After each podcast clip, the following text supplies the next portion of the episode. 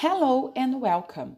Meu nome é Tamara e estamos no podcast número 8 de inglês do segundo bimestre do módulo 4 do ensino médio das unidades escolares da DIESP. Nosso objetivo nessa aula é falarmos sobre professions e jobs, profissões e trabalhos e empregos. Ao falar de resume, estamos falando de um gênero textual ligado ao mercado de trabalho e por isso é importante falarmos de vocabulário relacionado a este tema. Vejamos então algumas palavras dentro deste assunto. Job, que significa emprego. Profession, profissão. Work, trabalho. Career, carreira. Falando de estrutura e hierarquia dos cargos, nós temos como manager gerente, que seria o chefe de uma determinada seção, né? O gerente. Coordinator, coordenador. Supervisor, supervisor. Analyst, analista. E assistant, assistente. Outras palavras relacionadas a profissionais e prestadores de serviços. As, acompanhem na orientação de estudos a pronúncia dessas palavras.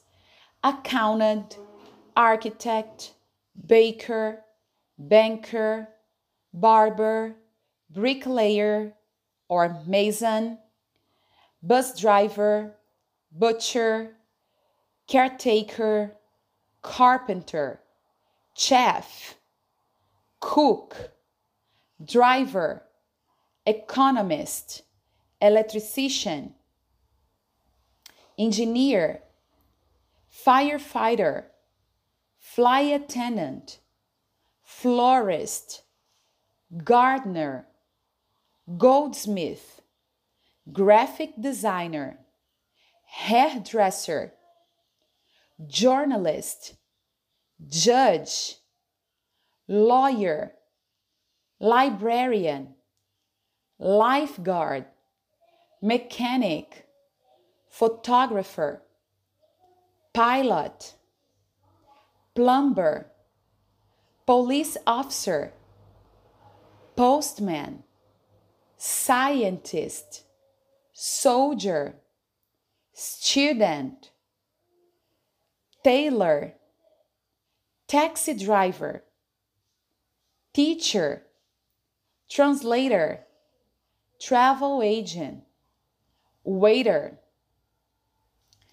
Claro que existem muitas outras profissões e vocês podem facilmente encontrá-las em dicionários, em assistentes de internet.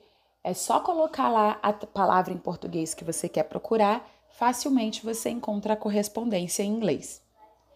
Quando a gente vai escolher um trabalho ou uma profissão, alguns fatores são importantes, pesam mais para umas pessoas e outras para outras. Quais são esses fatores? Bem, uma delas é working hours, que são horas trabalhadas.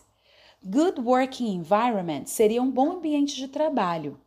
Salary, salário, isso é importante para todos, né?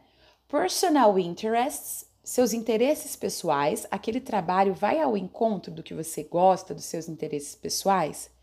Family approval, aprovação familiar. Individual talents, seus talentos individuais. Na questão 1, é uma questão de resposta pessoal. Você deve citar em inglês as suas prioridades ao escolher um trabalho ou emprego. O que, que é mais importante para você? Consulta aí o vocabulário acima e cite quais são os seus fatores importantes. Questão 2. Observe atentamente as palavras cognatas, aquelas que são parecidas com português, e complete as frases com as profissões abaixo. Nós temos veterinarian, teacher, banker, driver e waiter. Fazendo apenas a letra A como exemplo. Is a professional who serves people in a restaurant. Duas palavras cognatas importantes aqui são serve e restaurant. A que profissão a gente associa essas duas palavras? Garçom, que em inglês, waiter.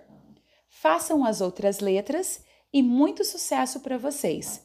Vejo vocês no próximo podcast. See you! Bye!